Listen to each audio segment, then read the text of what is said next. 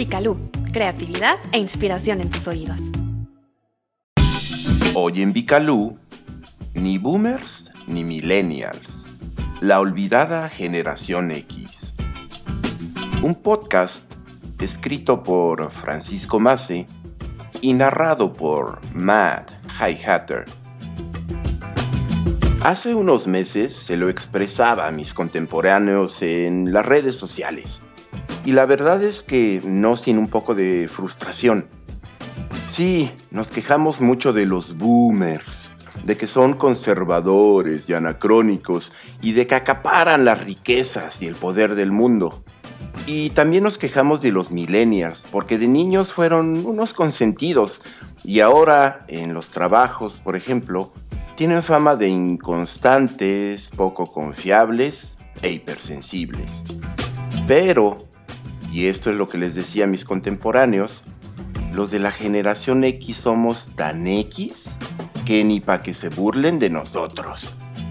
Y es que nadie podrá negar que hoy en día los medios masivos y la mercadotecnia digital y ni hablar de los memes y de las conversaciones en el social media o redes sociales, están absortos en una disputa ideológica entre la generación que controla la política y la economía, es decir, los OK Boomer, y los adultos jóvenes llamados millennials, que mediante el activismo digital han puesto en la mira el feminismo, el ambientalismo, los temas de género y otras ideas que están sacudiendo hasta sus raíces muchos paradigmas mundiales que estuvieron vigentes en la segunda mitad del siglo XX. Pero de la ex-gen generación X, nadie habla. Somos algo así como la generación olvidada. Pero no es extraño, pues estamos acostumbrados a ser pasados por alto. No por nada fuimos hijos de algunos padres ausentes y de las primeras generaciones de madres solteras, divorciadas y trabajadoras. Así que estuvimos mucho tiempo a solas, o bien cuidados por abuelos, tías o hermanos mayores. Y hasta cierto punto fuimos criados por la televisión. En el libro de 1991 que dio nombre a la generación, es decir, Generación X, Cuentos para una Cultura Acelerada, el canadiense Douglas Coupland nos define así. X es el símbolo de la indefinición por excelencia. Y así se perfila toda una generación. Son los hombres y mujeres entre los 20 y 30 años que de repente descubren que los brazos de mamá y los días de escuela han quedado lejos y que habrá que ganarle al tiempo a la espera de una improbable jubilación. Pero a todo esto, ¿de dónde salieron estas generaciones? Todo empieza, al parecer, con una investigación social, histórica y antropológica que llevaron a cabo dos estadounidenses, Neil Howe y William Strauss, misma que se sintetizó en dos libros, Generations de 1991 y The Fourth Turning de 1997 donde definieron a la población estadounidense en generaciones separadas entre sí por lapsos de aproximadamente 20 años. Entonces, la llamada teoría generacional de Strauss-Howe plantea un ciclo recurrente de generaciones, justamente de 20 años de duración, con base en la idea de que las biografías colectivas se ven afectadas por los sucesos históricos dependiendo del momento de vida en que ésta se presenta. Pongámoslo en palabras simples. La Segunda Guerra Mundial afectó a los adultos que la vivieron de modo distinto que a quienes entonces aún eran niños. Y lo mismo sucede, por ejemplo, con la popularización de la TV o con la influencia del Internet, que no es la misma para un adulto mayor que para un adolescente.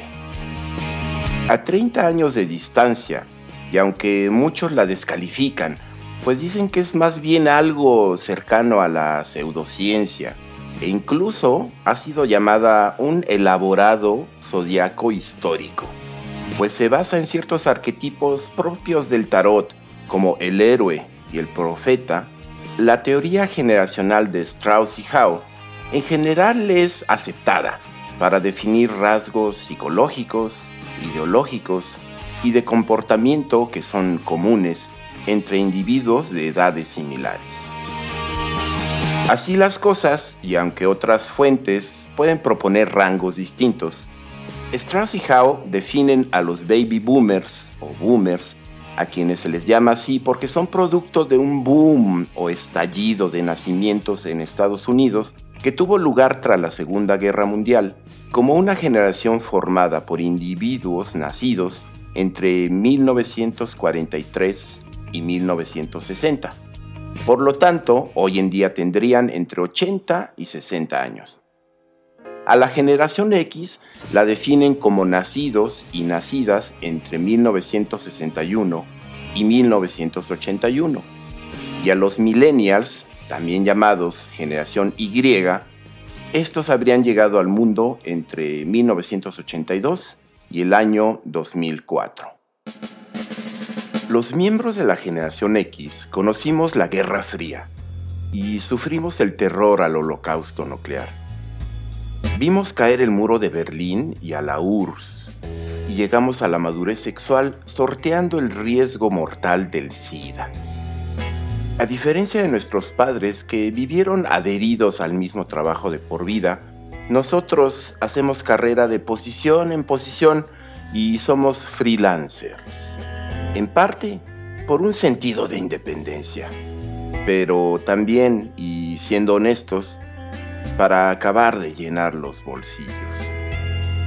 En lo político somos pragmáticos, escépticos, y ahora que entramos a la madurez en un entorno económico volátil y muchas veces con un divorcio a cuestas y con pensiones que pagar, luchamos por mantener un nivel de vida similar al de nuestros padres, cada día con mayores esfuerzos.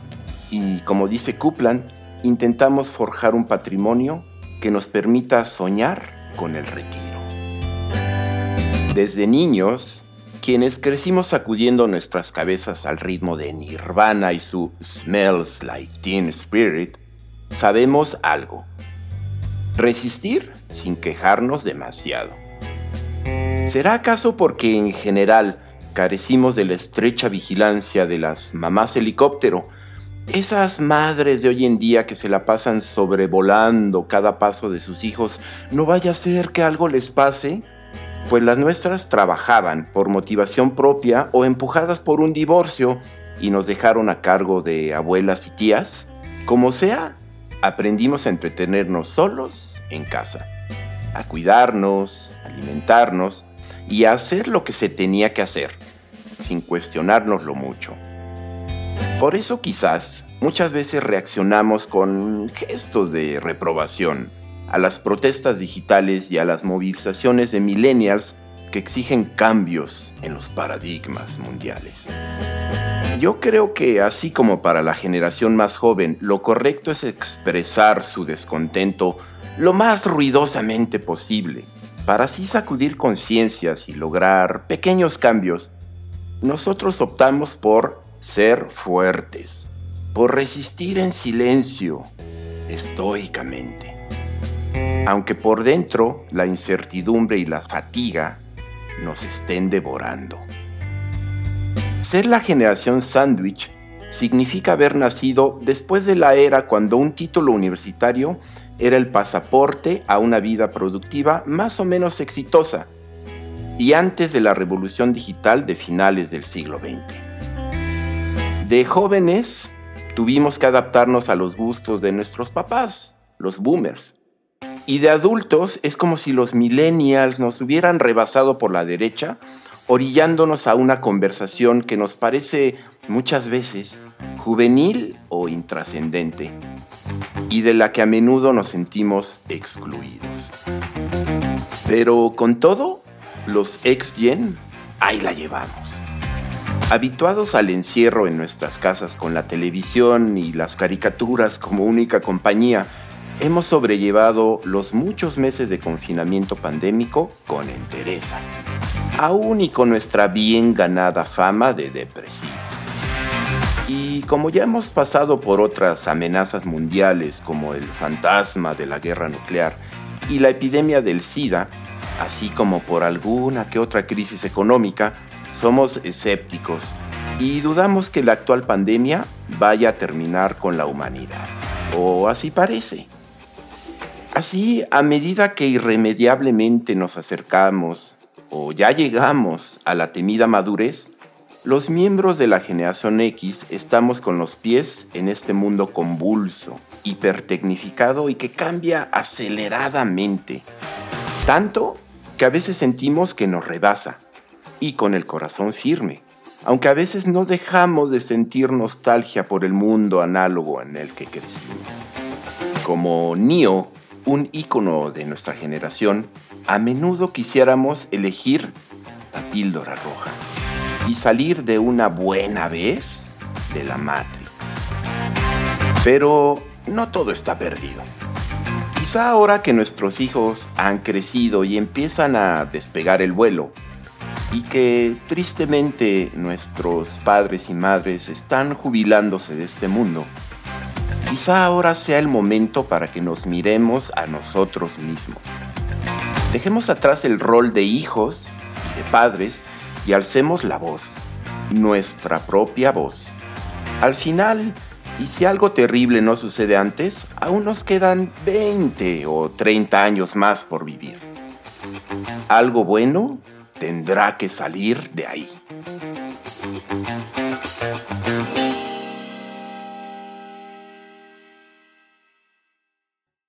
Si disfrutaste este episodio, te invitamos a seguir nuestro podcast y a compartirlo con quien tú quieras. También puedes visitar nuestro sitio vicalu.com y seguirnos en redes sociales. Gracias por escucharnos y hasta la próxima.